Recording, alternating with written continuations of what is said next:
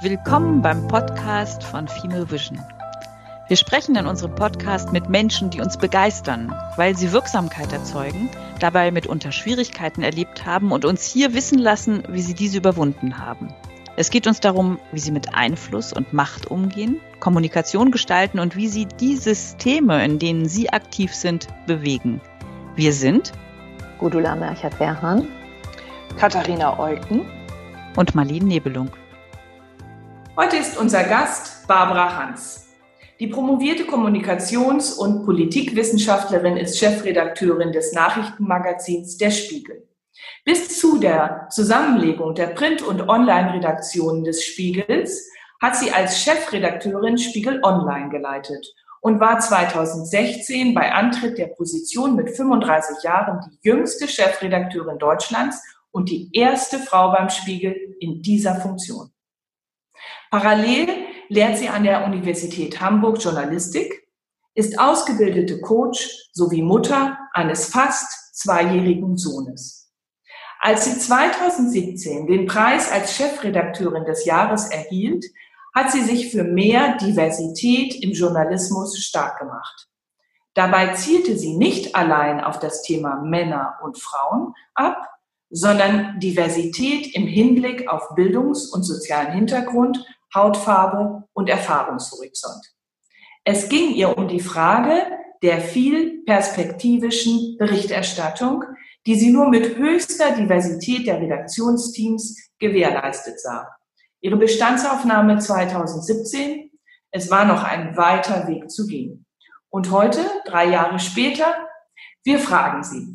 Erst einmal herzlich willkommen, liebe Barbara. Wir fangen jetzt nicht mit deinem Artikel an, sondern würden uns sehr freuen, wenn du einfach ähm, erzählst, wie du deinen Weg gegangen bist und was dich bewegt hat, in den Journalismus zu gehen. Vielen Dank für die, für die Einführung erstmal ähm, und für die netten Worte, die du gefunden hast. Ähm, was hat mich bewogen? Am Anfang ähm, bin ich ganz klassisch als Schülerin zur Lokalzeitung gegangen und habe gefragt, ob ich da vielleicht mitmachen könnte. Und es lief dann so ab, dass ich immer freitags um 15 Uhr den Kollegen dort angerufen habe und äh, ihn gefragt habe, welche Termine gibt es denn am Wochenende?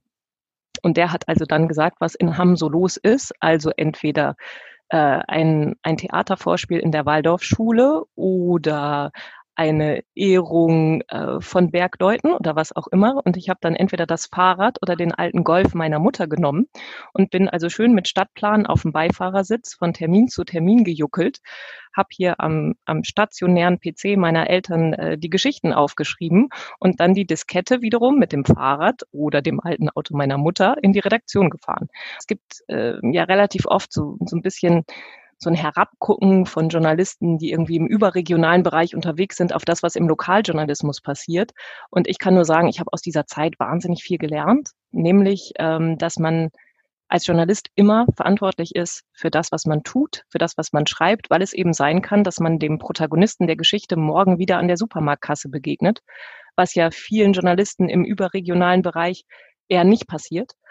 Und ähm, diese Art von, von Rückkopplung, die hat mich ähm, sehr geprägt. Ich habe das dann während der Studienzeit noch weitergemacht, so gut es halt ging über die Distanz, habe dann äh, auch Radio gemacht später, was ich auch wirklich ein nach wie vor ganz tolles und spannendes Medium finde.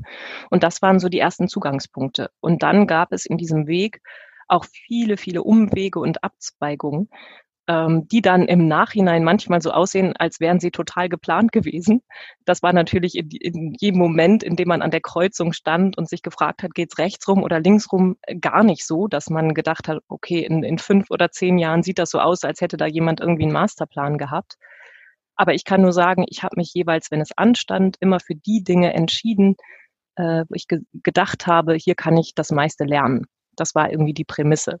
Also ist das eine Entscheidung, wenn ich das mache, lerne ich da was? Oder ähm, ist das was, was ich auch noch später lernen kann? Das waren, glaube ich, eigentlich die zwei Fragen. Also kann ich was lernen und wenn ja, muss oder will oder sollte ich das jetzt lernen oder kann ich das noch später lernen? Und insofern war das ein munterer Weg, du hast es eben beschrieben, der mich mal an die Uni geführt hat und dann wieder in den Journalismus. Es war auch teilweise ein Ring. Also ich habe ähm, dann, du hast es beschrieben, ich habe erst Jura studiert ähm, und Kommunikationswissenschaften zusammen, habe dann irgendwann das Jurastudium äh, sein gelassen und äh, die Journalistik und die Kommunikationswissenschaft zu Ende geführt und hatte dann eben mein, meine letzte Hospitation beim Spiegel und war da eigentlich wild entschlossen, nicht in Journalismus zu gehen, weil ich so desillusioniert war von den Praktika und den Erfahrungen, die ich gemacht habe, dass ich gedacht habe, nee, da, darauf habe ich keine Lust.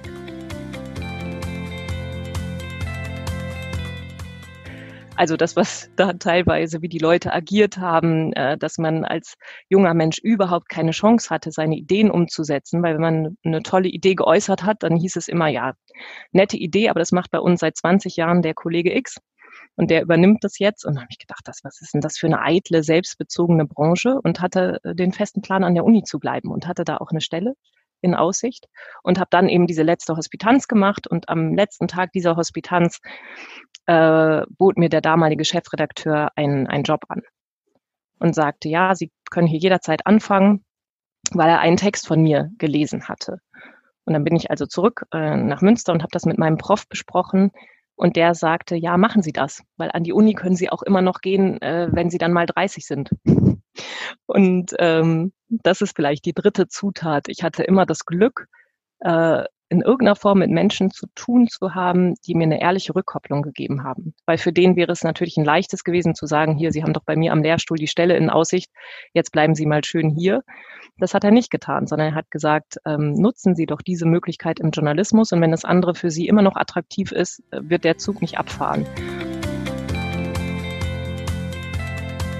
Hattest du denn auf deinem Weg Vorbilder, Barbara?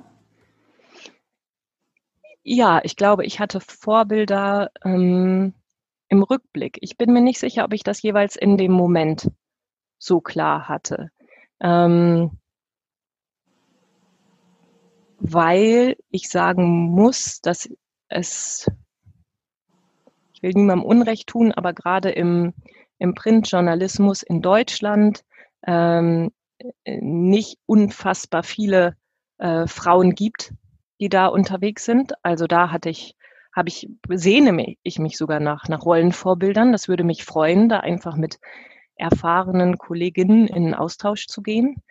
Ähm, und ähnlich an der Uni. Das ist natürlich auch ein Bereich, wo die Professuren, ähm, zumindest zu der Zeit, als ich dort unterwegs war, sehr stark männlich geprägt waren. Also will sagen, ja, ich wünschte, ich hätte mehr weibliche Vorbilder.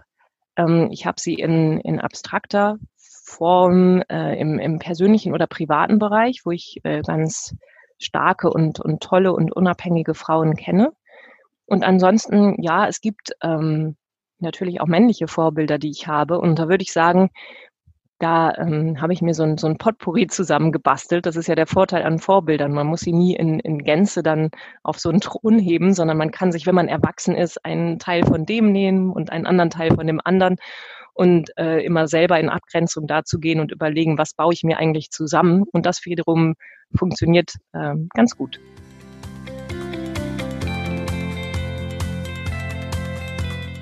Ja, und dann wurdest du mit 33 stellvertretende Chefredakteurin und mit 35 Chefredakteurin von Spiegel Online nach einer, ähm, wie wir ja jetzt gehört haben, Inhouse-Karriere mit kleinen Ausflügen äh, in die Wissenschaft.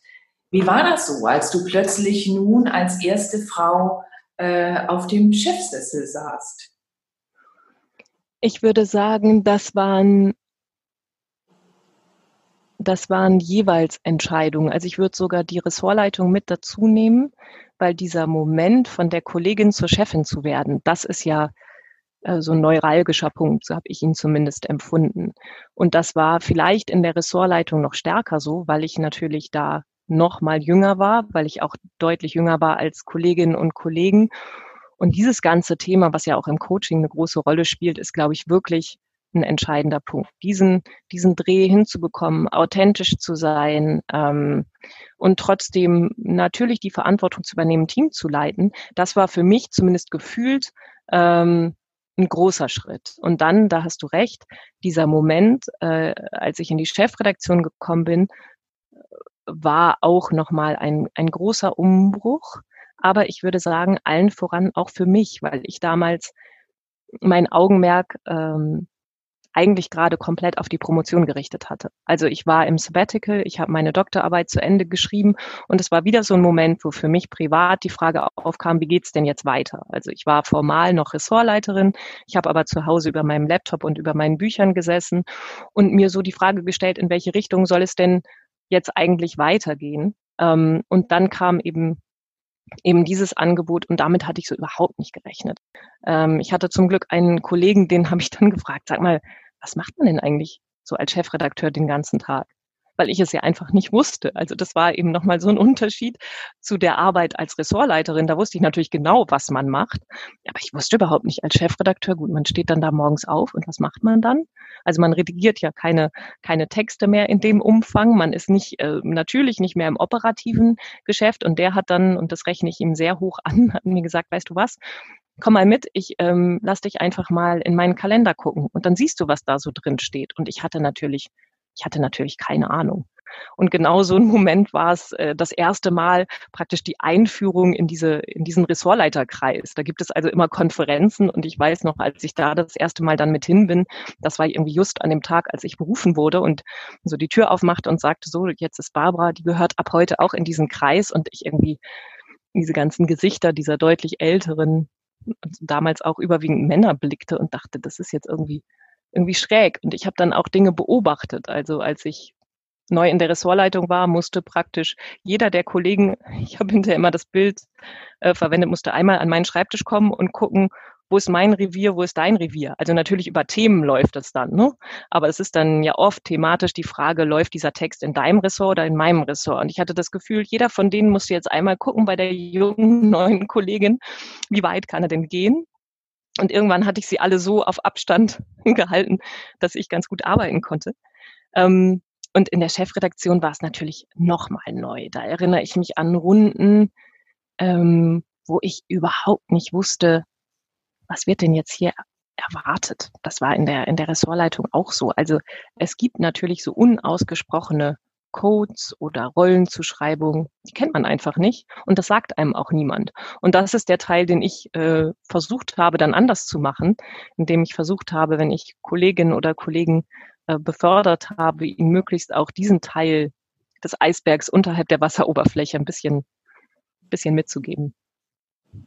Gab es da so prägende Erfahrungen, die du gemacht hast und wo du vielleicht teilen möchtest, ähm, wie du damit umgegangen bist? Denn für alle, die äh, diese Erfahrungen ja noch machen müssen, ist ja spannend zu hören, wie, wie ist jemand mit einer schwierigen Situation umgegangen und du in der Presse.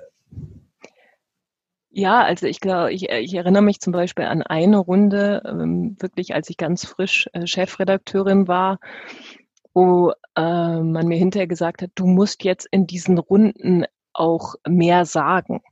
Und das ist mir wahnsinnig nahe gegangen, weil ich gedacht habe, naja, also Entschuldigung, in einer Runde, wo ich gar nicht weiß, wer spielt hier welche Rolle, wo ich das Thema inhaltlich nicht kenne, was soll ich denn da irgendwie Sachdienliches beitragen? Also es ist sowieso mir eher, ähm, eher suspekt, äh, wenn Leute ganz viel reden, ohne zu denken, aber zu lernen, was für Codes es da gibt und äh, auch wirklich vielleicht explizit danach zu fragen, das hätte mir geholfen. Also ähm, wirklich im Vorhinein zu sagen, okay, äh, ich weiß das nicht, was ist denn das hier für eine Runde? Was sind das überhaupt für Leute, die da mit am Tisch sitzen? Was haben die da für Aktien drin und was ist unsere Rolle? Also in dem Fall unsere Rolle als Chefredaktion oder was auch immer für Rollen es da gibt.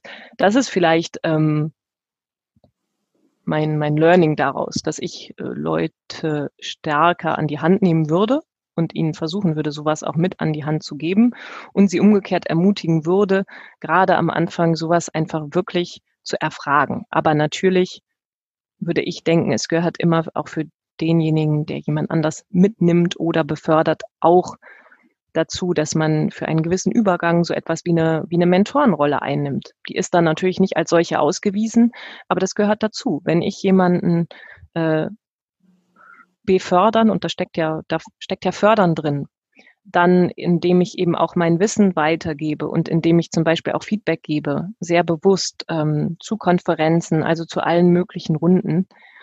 Und wenn man dieses Feedback aber nicht bekommt, dann würde ich äh, rückblickend sagen, dann darf man das durchaus auch, auch einfordern. Ich bin ja vorhin auch auf das Thema Diversität eingegangen bei deiner Einführung, weil du ja 2017 Journalistin des Jahres wurdest und dann ähm, die Rede gehalten hast, in der du dich sehr stark für Diversität im Journalismus stark gemacht hast. Wie beurteilst du denn die Entwicklung äh, von Diversität im Journalismus aktuell? Wir haben ja auch die MeToo-Debatte gehabt. Wir haben jetzt nochmal wieder die Debatten gehabt in, äh, im Zusammenhang mit schwarzen Rechten. Ähm, das Thema kommt ja immer stärker aufs Trapez. Äh, was ist da deine Sichtweise? Also ich kann es ähm, dir heute nicht anhand von Zahlen sagen. Die habe ich schlicht nicht, nicht präsent. Das wisst ihr im, im Zweifel besser. Ich weiß, dass ich in den letzten Jahren und, und einschränken muss man sagen, die, die, die Zahlenlage ist ja auch immer nur ein Teil der Betrachtung, ein wichtiger, ne, weil man natürlich auch Dinge quantifizieren muss und auch dazu braucht es natürlich Wissenschaft, damit das am Ende mehr ist als ein Bauchgefühl. Ähm, aber ich will nur sagen, das ist immer ganz stark, gerade wenn du auf die Medienbranche schaust, eine Frage der Betrachtung. Also gerade die audiovisuellen Medien sind da seit jeher deutlich weiter als die Printmedien.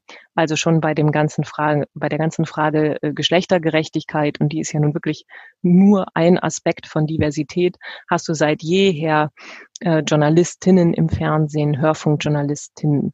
Gerade die öffentlich-rechtlichen haben in Deutschland in den letzten Jahren, wie ich sagen würde, wirklich gut aufgeholt und bilden halt ein, ein viel größeres Spektrum auch migrantischer Hintergründe ab. Ne? Da sind einfach Kolleginnen und Kollegen inzwischen vor der Kamera, ähm, die ein sehr viel vielfältigeres Bild von Gesellschaft repräsentieren und das finde ich einfach gut. Das ist auch zwingend. Alles andere ist einfach ein, ein Anachronismus. Ähm, ein Punkt ganz wichtig, das ist kein Selbstzweck. So, man macht es nicht ähm, aus Selbstlosigkeit oder weil es einfach äh, besser aussieht oder weil wir irgendwie alle die die Benetton-Werbung im Kopf haben, sondern ähm, weil Journalismus etwas mit Repräsentation zu tun hat. Also wir maßen uns ja an, Realitäten abzubilden. Ich führe ein Interview, ich führe ein Hintergrundgespräch und sammle Informationen, um diese Informationen dann der Öffentlichkeit zur Verfügung zu stellen. Das heißt, die gehen ja immer durch meine subjektive Sicht und Brille es gibt ja nicht die eine Objektivität. Wenn wir drei äh, beispielsweise uns ein und dieselbe Situation anschauen würden und sei es nur meinen gefällten Baum einander befragen würde, hätten wir vermutlich unterschiedliche Dinge wahrgenommen jeweils. Und ähm, das ist also ein, ein ganz entscheidender Punkt, dass Journalismus nicht auskommt ohne den Journalisten durch dessen Brille wir eben die Welt sehen. Und deshalb ist es wichtig, dass wir divers unterwegs sind und nicht sehr homogen ähm, auch aus einer bestimmten hm, gesellschaftlichen Schicht heraus rekrutieren, weil du natürlich eine andere Wahrnehmung hast, wenn du in einem äh, vergleichbaren ökonomischen Elternhaus in einer vergleichbar großen Stadt groß geworden bist. Diese Wege unterscheiden sich nicht. Aber ich finde, gerade im Journalismus müssen wir, muss ich immer dann skeptisch werden, wenn an diesem Redaktionstisch morgens zu große Einigkeit herrscht. Weil wenn wir uns zu einig sind, dann ist die Gefahr so groß, dass wir etwas übersehen. Und das ist das Ziel. Also das Ziel ist nicht, dass wir irgendwie nach außen besser dastehen, sondern ähm, das Ziel ist, dass die Berichterstattung besser wird. Und das betone ich so, weil dazwischen ein, ein ganz großer blinder Fleck liegt in dieser ganzen Diversitätsdebatte. Denn man muss ja unterstellen, dass diese Vielfalt an Perspektiven sich dann auch niederschlägt in der Berichterstattung. Sonst macht das keinen Sinn. Also ich glaube, der blinde Fleck in der Mitte ist immer die, die Kultur des Unternehmens. Es nützt mir nichts, das Arbeiterkind, die äh, Frau mit migrantischem Hintergrund und wen auch immer einzustellen, wenn ich am Ende eine so dominante Unternehmenskultur habe, dass die am Ende äh, die 24-jährige Frau so argumentiert wie der 58-jährige Mann dann bringt mir das nichts mit Blick auf Diversität. Es bringt nur dann was, wenn die sagen kann, für mich ist das und das relevant. Und warum ist für dich denn das andere relevant? Also nur in einer Unternehmenskultur, die auch Fragen stellt, bringt Diversität was. Ansonsten können wir uns ganz platt mit Kennzahlen zufrieden geben und zurücklehnen. Dann wird nichts besser. Und dieser Mittelteil, ähm, der kommt oft zu kurz. Was wäre dein Wunsch für die Zukunft? Also mein ganz großer Wunsch ähm, für den Journalismus ist, dass er sich mit den Führungsthemen intensiver beschäftigt, dass es nicht eine Entwicklung in fast allen Wirtschaftsunternehmen gibt, die sich wirklich auch reflektiert mit Führung und Führungskulturen auseinandersetzt. Und im Journalismus es manchmal immer noch so ist, ja, der, der halt am besten schreiben kann, wird befördert, ähm, sondern dass man ein, ganzheitlicheres Verständnis von Führung erlangt und das dann umsetzt und das äh, sich auch durchsetzt, dass ein Journalismus, der immer zu sendet, der Realität nicht gerecht wird. Also ich glaube, man lernt sehr viel mehr, wenn man auch mal zuhören kann. Und ich glaube, dass gerade diese Art von Führungskultur essentiell ist, um Diversität zu fördern. Und du hast mich eingangs gefragt, wo sind wir wie sind wir da vorangekommen? Und dann habe ich die einen Teil der Antwort gegeben und habe gesagt, ja, ich glaube, wir sind vorangekommen, aber ich bin wahnsinnig ungeduldig. Ich glaube, wir sind längst nicht da, wo wir sein sollten. Und ich ähm, fürchte die Auswirkungen von Corona, weil ich glaube, auf der einen Seite ist es ein wahnsinniger Katalysator für neues Arbeiten, für dezentrales, für hybrides Arbeiten. Das ist alles toll. Auf der anderen Seite sind Krisen auch immer Momente, in denen Menschen zurückfallen in alte, vermeintlich vertraute Muster.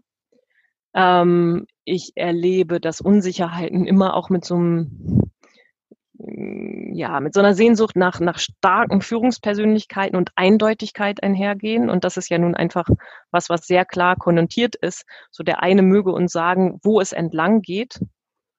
Ähm, das mag immer mal für akute Krisensituationen richtig sein, aber ich glaube, auf lange Sicht werden wir uns in drei, vier Jahren äh, fragen, was hat eigentlich Corona gemacht mit Diversität, mit Führungskulturen und wie ist es uns gelungen, dass Menschen sich trotz dieser Situation weiter mit ihrem Job und den Unternehmen, für die sie arbeiten, identifizieren. Und ich glaube, das geht wiederum nur über eine vertrauensvolle Führungskultur, gerade wenn wir alle äh, total verstreut und remote arbeiten. Also ich glaube, es ist wichtiger denn je, aber im Moment ist beides möglich, die Richtung, in, in die das gehen kann. Also wenn du mich fragst, was ist ähm, das Leitmotiv ähm, was möchte ich vor allen Dingen verändern oder was habe ich auch gelernt in den letzten Jahren ähm, aus meinen persönlichen Erfahrungen, dann ist es nicht das Thema Mann-Frau, weil ich sowohl die Erfahrung gemacht habe, dass ich persönlich sehr gefördert worden bin von männlichen Chefs, die sehr genau hingeschaut haben, die mir manchmal auch mehr zugetraut haben als ich mir selbst und mir einen großen Vertrauensvorschuss gegeben haben, auch eine große Freiheit, mich zu entwickeln. Ähm, und ich auf der anderen Seite auch Frauen erlebt habe, die männlicher agiert haben als jeder Mann.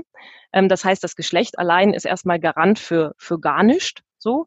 Aber was für mich der Hauptpunkt ist und die Haupttriebfeder meiner Arbeit ist äh, das ganze Thema Unconscious Bias, weil ich glaube, darum geht es. Befördere ich nur Menschen, die mir ähnlich sind die in einer ähnlichen Tonalität kommunizieren, die vielleicht mich erinnern an mein jüngeres Selbst, ist mir oft genug untergekommen, ah, der ist so, so ein junger Wilder, wie ich es auch früher war. Also da steckt natürlich auch total viel Verklärung drin. Und Menschen, die anders sind als man selbst, die empfinden wir tendenziell als anstrengend. Das weiß man. Das ist also äh, wirklich einfachste Wahrnehmungspsychologie, auch zu dem ganzen Thema Vertrauen. Das war das war Thema meiner Dis. Damit habe ich mich ziemlich lange beschäftigt. Und insofern, ähm, ja, ist es in unserer zwischenmenschlichen Wahrnehmung manchmal ganz leicht. Menschen, die uns ähnlich sind, denen vertrauen wir leichter. Das weiß man. Das heißt aber für eine gute Unternehmensführung, und das gilt überhaupt nicht nur für den Medienbereich, muss man genau diesen Punkt, wenn man so will, daraus rechnen oder diesen blinden Fleck sich vergegenwärtigen. Und deshalb hatte ich mit meinem Stellvertreter früher immer den Deal, ähm, dass wir uns das spiegeln. Ja, also dass er, ich habe ihn unter anderem ausgewählt und das weiß er auch, weil er ganz anders getickt hat als ich. Und ich gedacht habe, wenn wir gemeinsam so ein Gespräch führen, dann können wir genau darüber sprechen. Wen, äh, wer hat denn wo auch welche Störgefühle? Und das überhaupt mal zu benennen und dann zu sagen, ja, das machen wir aber trotzdem, weil. Also gute Führung braucht halt immer Selbstreflexion, sonst geht es nicht. Und sonst ist dieses Unconscious Bias-Thema so riesig und wie groß das ist, ich glaube, das sieht man, wenn man sich die Zusammensetzung der Führungsetagen anschaut. Manchmal ist es so, also das hat fast Loriot-hafte Züge, wenn man sich anschaut, da ist dann ein, ein CEO und dann hat er lauter so kleine Klons von sich um, um sich herum sitzen.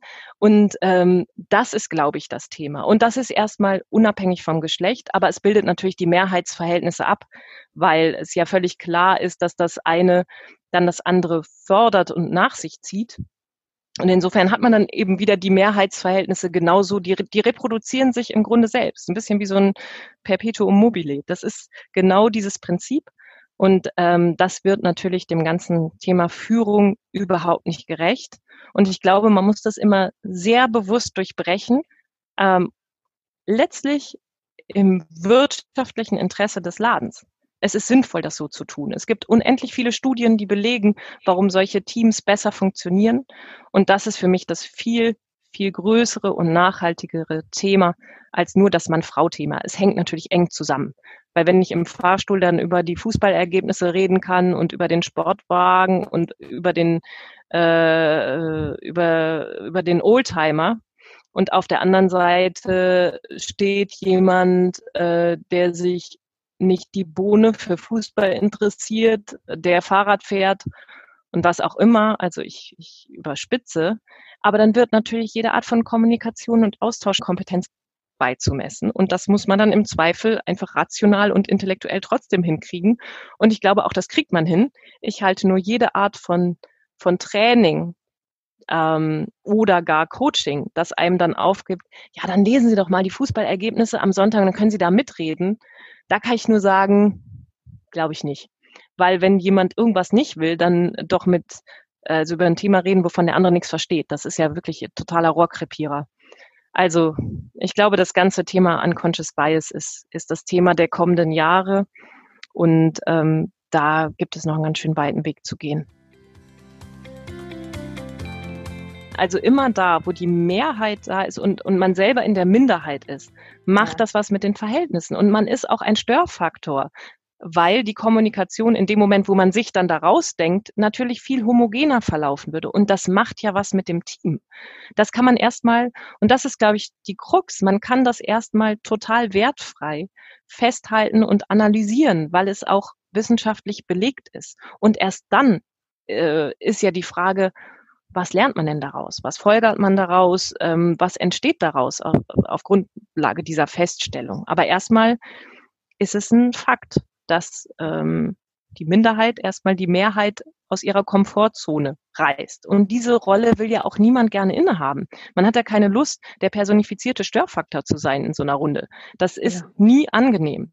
Aber das überhaupt erstmal mitzudenken, das zu reflektieren, ähm, äh, nicht verbale Kommunikation zu reflektieren. Also wie ist denn meine Körperhaltung dann demjenigen oder derjenigen gegenüber, die dann da mitsitzt? Versuche ich da vielleicht aktiv ein Gespräch aufzubauen oder manches speist sich ja auch aus einer, aus einer Unsicherheit. Also ich habe auch schon mit Kollegen zu tun gehabt, die vor lauter Übersprungshandlungen kein normales Gespräch mit mir hinbekommen haben. Das ist aber dann nicht nur für den unangenehm, sondern für mich ja auch, weil ich denke, mein Gott, man selber äh, reflektiert ja nicht ständig darüber. Aber ich glaube, dass Teams und Führungsteams darin geschult werden müssen, im Interesse des Unternehmens. Und was natürlich überhaupt nicht funktioniert, ist aus dieser Position der Minderheit heraus zu sagen, übrigens ist für mich unangenehm. Das will ja gar keiner hören. Dann äh, hat man ohnehin schon diesen Pfeil über dem Kopf baumeln, weil sie sagen, ach, das ist hier die einzige, die, hm? Und wenn die dann noch sagt, äh, fühlt sich irgendwie nicht so gut an, hier die Einzige zu sein. Das geht nicht. Das muss einer von den anderen sagen, um dem Ganzen wiederum so eine Autorität zu verleihen. Und deshalb glaube ich, darf das eben nicht vom Zufall abhängen. Es braucht dann äh, Geschäftsführung oder überhaupt auf CEO-Level das, äh, ja, die Pflicht, das zu reflektieren und dafür zu sorgen dass man am Ende nicht das immer Gleiche reproduziert, weil dann ist es eine Homogenität, die auch schadet. Wir sprachen eben darüber, was passiert denn mit der Redaktionskonferenz, in der sich alle einig sind. Das ist doch nichts anderes. Und es ist vergleichbar, weil es im Journalismus eben um Repräsentation geht, also um Darstellung, Abbilden von Wirklichkeiten im Plural. Und so ist es doch mit Management und Führung auch. Also kein. Unternehmen ist ja komplett homogen. Das heißt, eine Führung wenn sie klug aufgestellt ist, bietet Andockpunkte für verschiedene Menschen in diesem Unternehmen. Die sind ja auch nicht homogen. Und das heißt, eine Führung ist immer dann erfolgreich, wenn sie auch authentisch ist. Wenn sie aber nur in einer Tonlage kommuniziert, das will doch niemand hören.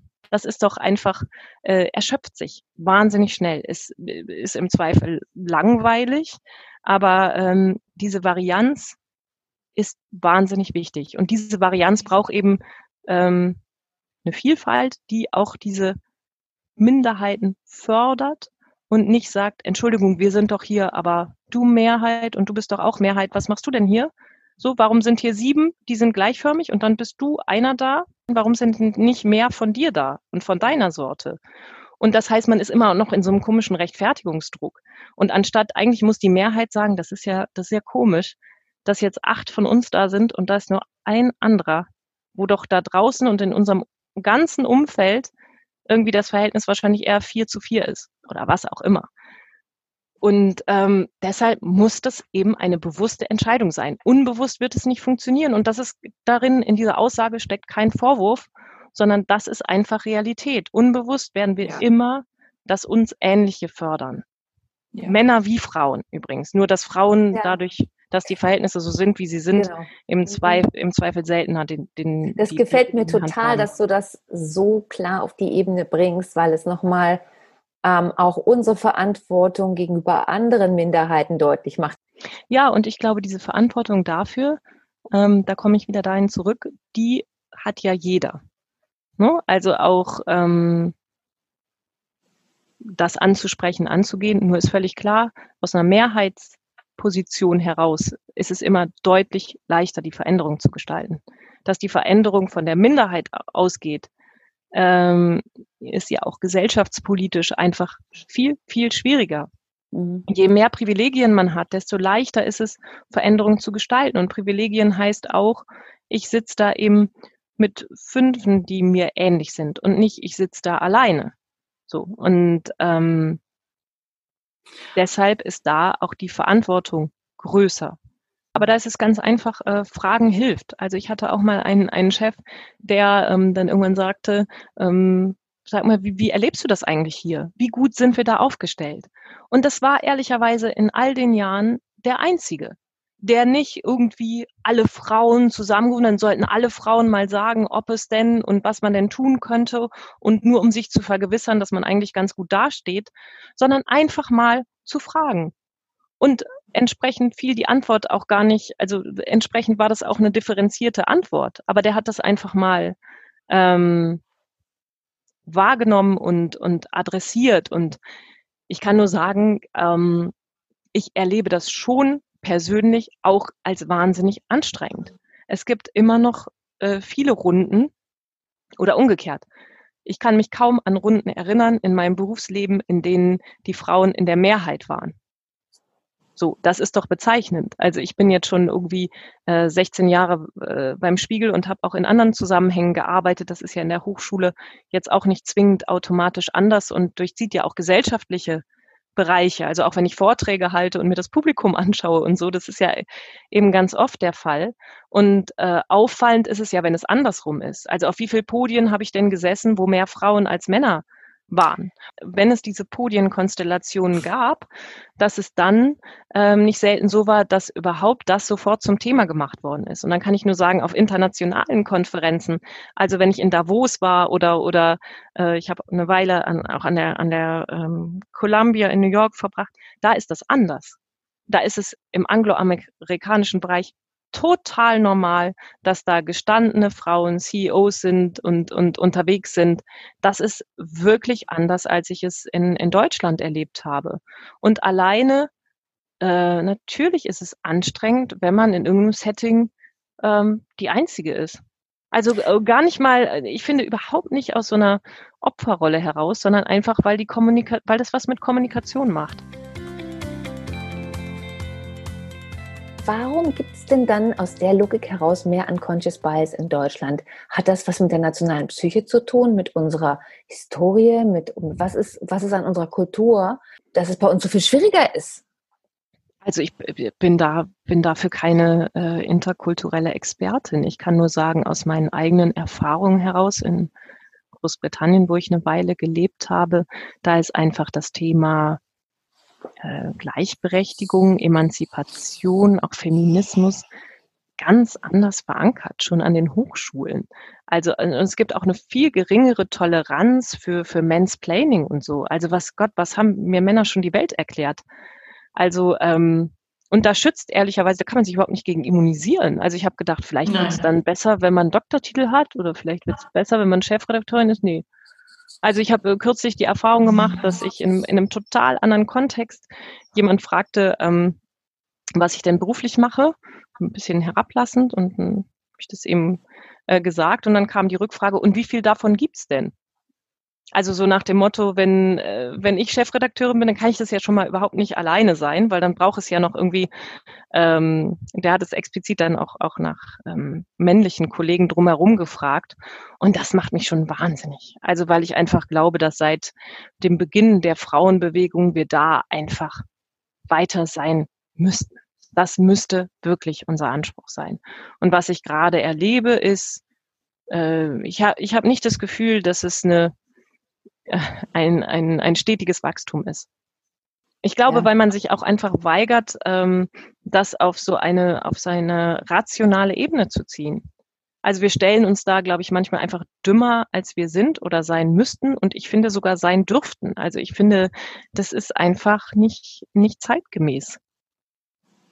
Und ich, äh, mein Anspruch an Führung ist, dass das eben nicht nur, niemals nur fachliche Exzellenz sein kann. Die natürlich auch, aber es braucht sehr, sehr viel mehr. Und dieses, dass man irgendwie es doch auch ganz cool findet, wenn da jemand wie so ein Rasenmäher durchmarschiert oder wie der Cowboy einreitet, ähm, anstatt irgendwie zu sagen, was, was ist denn das? Ähm, das finde ich schon, empfinde ich als was sehr, sehr Deutsches. Also da schützt die Briten zum Beispiel auch ihr, ihr Humor dafür. Das Was können wir Frauen denn tun, um das zu ändern? Äh, am Ball bleiben. Man darf sich nicht entmutigen lassen. Aber ich verstehe auch jeden und jede, die sagt, ähm, der Job ist inhaltlich schon so fordernd und so anstrengend. Und nach einer gewissen Wegstrecke habe ich da ähm, auch mich an dem Thema genug abgekämpft. Also zumindest kenne ich solche Frauen, die mir das berichten, die dann irgendwann sagen, ja, es ist eben die Frage, wie man das System und ob man es verändern kann. Und ich glaube, man muss sich eben genau da immer wieder prüfen, weil das natürlich ein bisschen so ist, als würde man immer den Berg raufgehen, weil die inhaltliche Anforderung ist ja schon anstrengend genug. Und ähm, das ist, glaube ich, schon eine Frage, äh, eine Antwort auf die Frage, wie attraktiv sind denn Führungsjobs oder warum fällt es manchmal so schwer, ähm, Frauen dafür zu finden. Männer ähm, her positiv hervorzuheben, und das könnte wiederum die Presse, die anders sind, also die sichtbar zu machen, die anderen Männer, das könnte ja auch ein Weg sein. Ja, absolut. Und das hat ähm, im, im Kleineren dann wieder ganz viele Ausprägungen. Ne? Also ich möchte einfach ähm, das Ganze nicht nur reduzieren auf Zahlen, sondern es weiß jeder, dass es in einem Unternehmen unterschiedlich einflussreiche Positionen gibt. Darum geht es ja auch. Wer prägt denn die Debatten?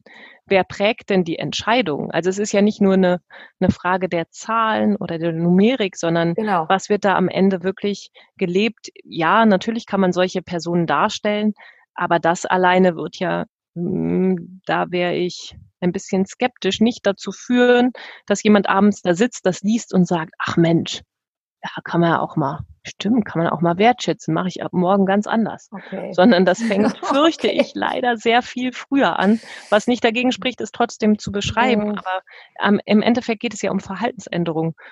Und da Erziehung. weiß man ja, dass das ähm, ein langwieriger, ein langwieriger, mitunter frustrierender Prozess ist. Ich möchte doch, dass mein Sohn, dass es völlig normal wird, dass der eine äh, Mutter hat, die mit 100 Prozent berufstätig ist und die sich nicht ständig irgendwie von der einen oder der anderen Seite was anhören muss. Übrigens, das ist auch ein Thema Unconscious Bias. Dass Leute irgendwie dann äh, auf einmal, die reden mit mir und die haben ihre eigene Frau vor Augen. Das ist mir ehrlicherweise total egal, ob da äh, ein Kind ist und die voll berufstätig ist oder ob da keine Kinder sind und eine Partnerin nicht berufstätig ist oder auch der Partner oder ob äh, das ist mir ehrlicherweise total Wumpe. Ich erwarte nur, dass sie nicht ihre Lebensmodelle auf mich projizieren, weil das hat damit überhaupt nichts zu tun. Und ähm, äh, diese Frage, ach was, ja, Sie, Sie arbeiten dann 100 Prozent, da schwingt immer so viel mit und alleine das sind Fragen, die würden äh, meinen männlichen Kollegen niemals mhm. gestellt. Genau. Und schließlich würde ich ganz gerne noch von dir hören, was wäre dein Abschlussappell an Frauen, die so wie du Einfluss nehmen wollen, ob es nun irgendwo anders sei oder in der Presse, aber auf jeden Fall Einfluss nehmen wollen. Ich finde, das ist ein tolles Ziel, Einfluss nehmen zu wollen, weil ich es nach wie vor ein unfassbares Privileg finde, zu gestalten, Verantwortung zu übernehmen Prozesse in Gang zu setzen, also schlicht wirksam zu sein. Und ich kann nur jede ermutigen, das zu tun, ähm, aber auch den Langmut zu haben, weil es immer noch ähm, mitunter auch ein, ein frustrierender Weg ist.